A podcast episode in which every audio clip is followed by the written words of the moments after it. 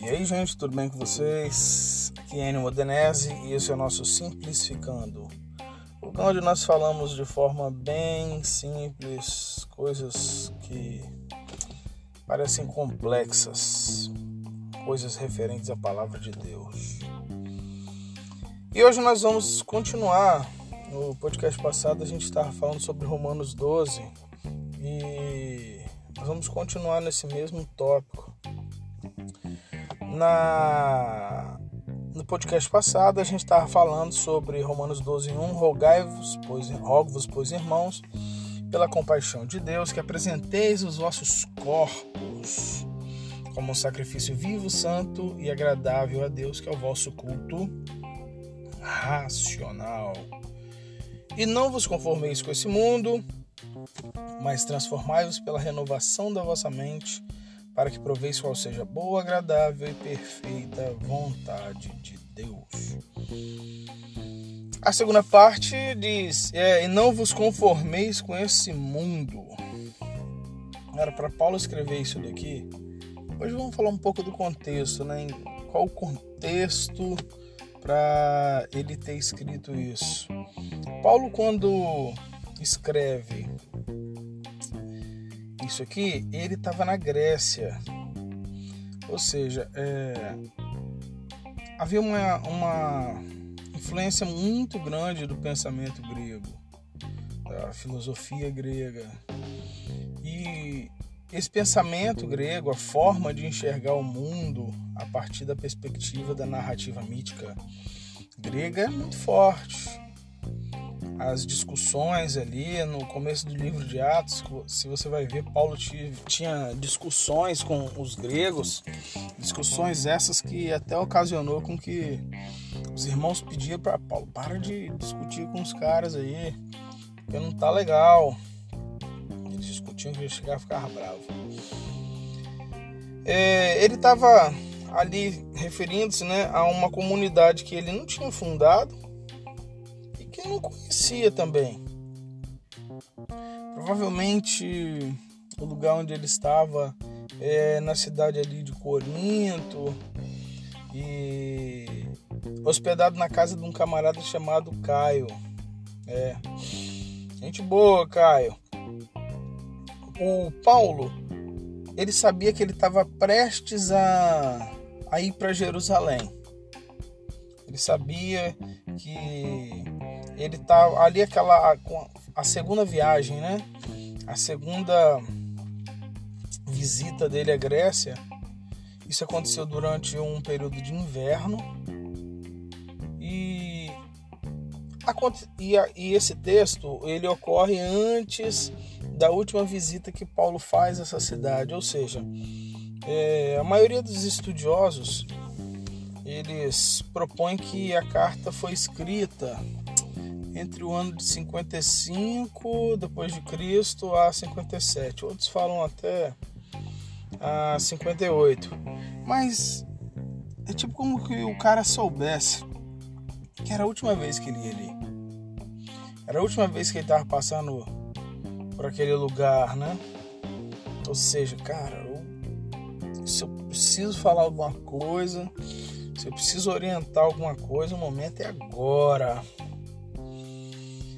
E alguns aspectos que constroem a nossa mentalidade. O que é que ele está falando, né? Transformai-vos, transformai-vos, não vos conformeis com esse mundo, mas transformai-vos pela renovação do vosso entendimento. O termo grego aqui para isso é metanoia, né? Que é mudança de mente, mudar a cabeça. E vocês concordam comigo que, cara, mudar uma mentalidade é uma coisa complicada. É uma coisa difícil. E quanto mais velho a pessoa fica, mais difícil fica a pessoa mudar uma mentalidade. É mesmo, é mesmo. Você para para pensar, por exemplo, aqui me vem à mente quantos preconceitos que tem. Quantos preconceitos que tem. Coisas que foram plantadas na cabeça das pessoas há quantos e quantos e quantos anos. Às vezes você vê pessoas mais velhas que não conseguem mais abrir mão daquele pensamento, que aquilo já está enraizado dentro dela e ninguém consegue convencer, não, está errado. Mas só que aqui o, o Paulo chega à conclusão que, cara, essa mudança de mentalidade ela resulta de dois aspectos. Um milagre de Deus. Pois é, meus amigos. Às vezes a gente pensa que milagre de Deus é só. Ah, Deus fez um, um, um coxo é, com a mão boa, o aleijado andou, o surdo ouviu. Mas você tem noção de que milagre que é um cabeça dura, uma pessoa com uma mentalidade torta, mudar de mentalidade? Pessoa mudar de mentalidade, você tem noção do milagre que é? Porque isso é resultado também da atuação do Espírito Santo de Deus na vida da pessoa. Que você vê um cara que não muda assim a mentalidade, a pessoa bater na cabeça dele assim, falou assim: "Cara, não é que eu tava errado, meu irmão. Isso é um milagre, cara. Porque muitas vezes o, o que está garrando ali para que essa mentalidade não seja mudada é um elemento da religiosidade. O cara tá tão acostumado com a sua religiosidade que ele não consegue mudar aquilo porque a vida toda ele viu como se aquilo fosse bom, que aquilo fosse é, perfeito. E às vezes não é. Muitas vezes não é. Muitas vezes são pensamentos engessados que levam a olhar o outro menor ou se ver maior. É desse jeito. Mas tem alguns aspectos que constroem a nossa mentalidade. Que aspectos são esses? Os aspectos que constroem a nossa mentalidade é, são aqueles aspectos de a construção cultural, sabe? Todo capital cultural que vem à nossa vida no decorrer da nossa criação. É, Para isso, né, vamos pensar um pouco o que, que é cultura. A palavra cultura ela vem de um termo que é da agricultura, né? Cultura originalmente, né? Cultura vem de, da agricultura. Se você for olhar antropologicamente tem a ver com plantar e colher. Cultura é tudo aquilo que o homem produz, que ele consome e produz. Então, nesse sentido, você acha que o homem produz mais cultura ou consome mais cultura? Cultura tem a ver com a forma como o homem, através da sua produção, ele influencia e é influenciado. A forma de enxergar a vida a partir das artes, a partir do, do olhar do mundo sobre diferentes perspectivas. O aspecto cultural, o lugar onde nós nascemos, as pessoas com que convivemos, isso vai construindo o ser social que você é. As impressões que você tem de certo e errado, as impressões que você tem acerca de você mesmo, as impressões que você tem acerca da sociedade, os conceitos de justiça e injustiça, os conceitos até mesmo do que é belo, do que é feio. Isso tudo são resultados de aspectos culturais, de questões culturais.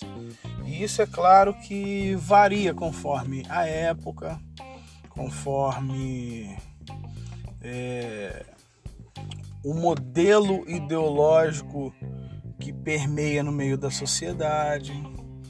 Sempre que eu penso nisso, me, eu me vem à cabeça, por exemplo, os modelos de beleza.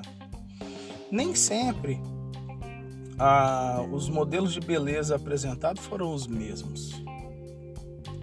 Hoje em dia, quando você pensa naquelas tem as top models, né, as modelos e ver que as modelos, o que é um modelo? Modelo é algo a ser copiado, é uma referência. Aquelas mulheres muito magras, que é, parece osso, altas a beça, são as modelos.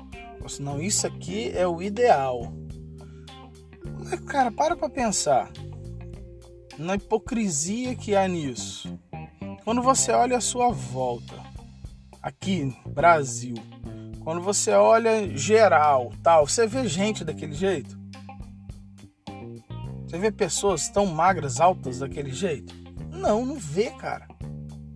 Não vê. Aquilo ali, aquilo, aquilo que é um modelo, que seria uma referência para o todo, na verdade nada mais é do que uma amostra da exceção. Aquilo é a exceção. As mulheres em via de regra não são daquela forma. E nem tem que aquilo não é nem modelo para nada. Em épocas anteriores, já o modelo do belo era a mulher que era mais gordinha, que aquilo era um sinônimo de prosperidade, um sinônimo de, de beleza. Isso vai variando. Ó, observa do mais da, da mulher mais gordinha para a mulher muito magra. E se você observa direitinho, existem, existe essa, essa questão da escravidão do modelo. Todo mundo não tem que ter aquele corpo, tem que ter aquela estrutura. Então, e não tem. Não tem, é uma mentira. É uma mentira, mas que é muito bem vendida. Aquilo é a exceção. Então tem aspectos culturais imensos. Aquilo que se lê, aquilo que se ensina, aquilo que as histórias que os pais contam, isso nos constrói. Que entra no próximo aspecto, aspecto familiar. Que constrói a nossa mentalidade. Os, os nossos pais, a nossa família, ela nos ensina o tempo todo e não com palavras, onde a nossa família menos nos ensina é com palavra. Nos ensina o tempo todo com comportamento, com a conduta, com o que você vê.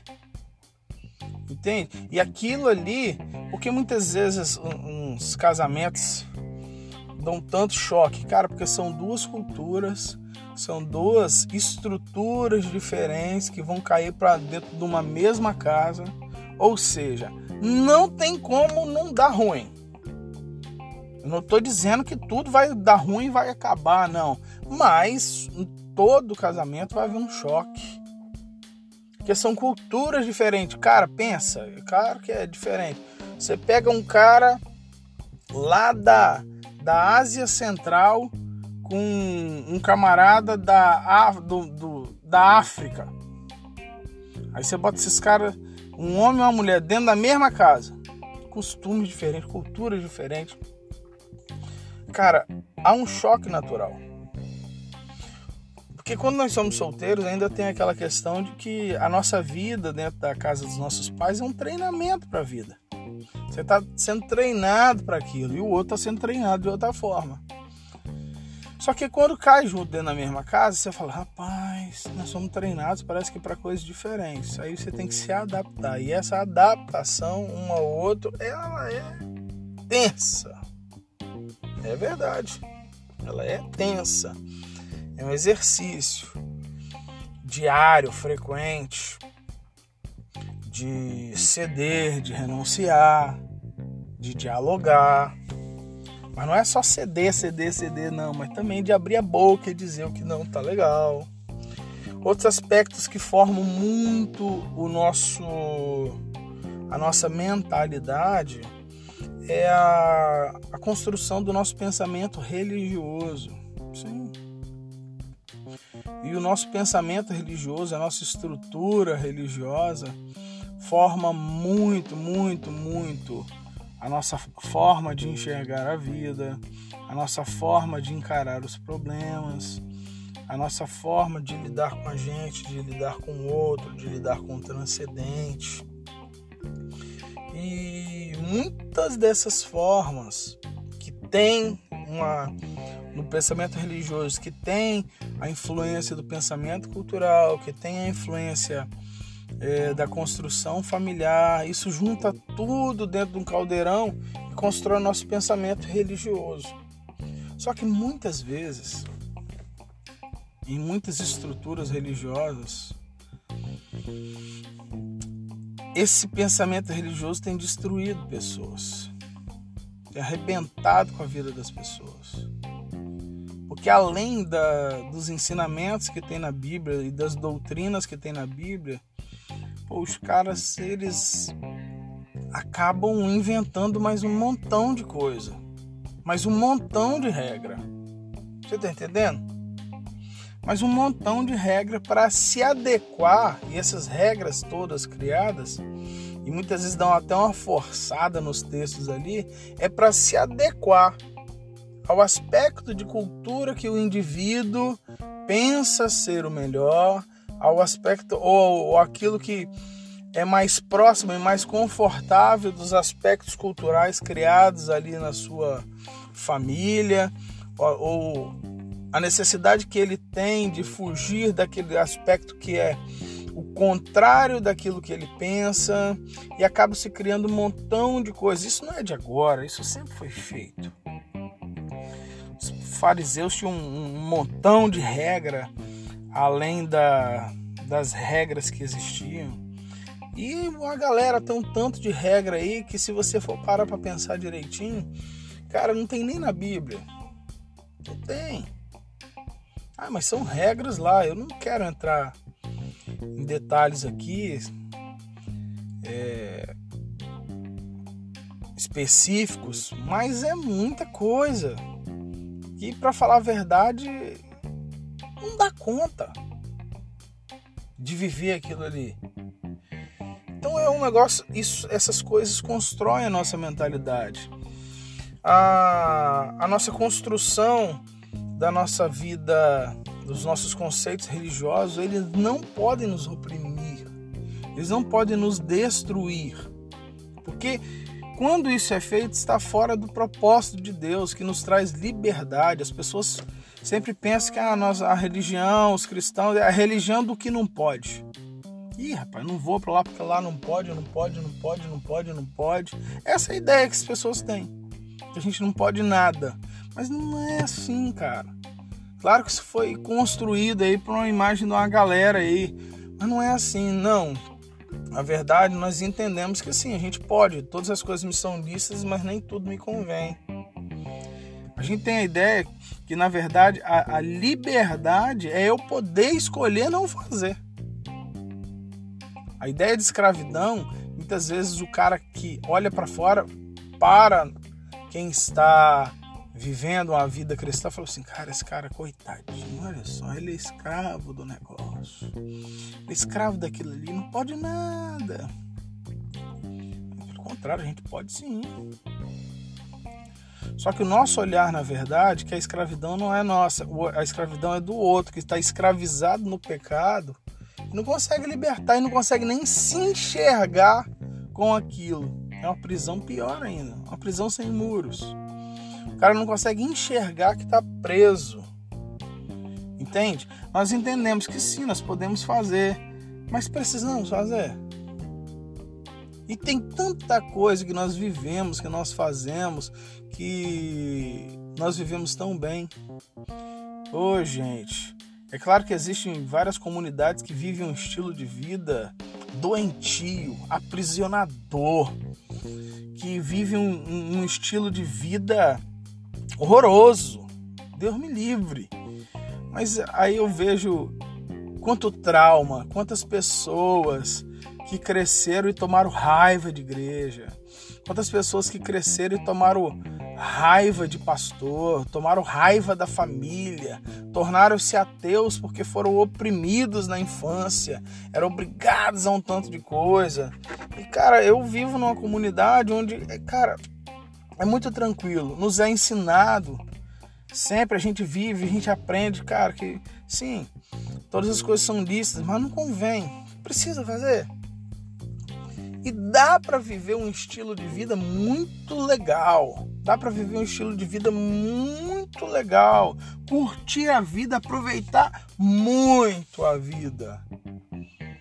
sem se destruir, sem colocar na vida o pecado. Não estou dizendo que nós não, pecamos, né? Nada disso, mas dá para viver um estilo de vida muito legal e nós vivemos. A gente vive muito bem, gente. Gente vive muito bem. Meu Deus.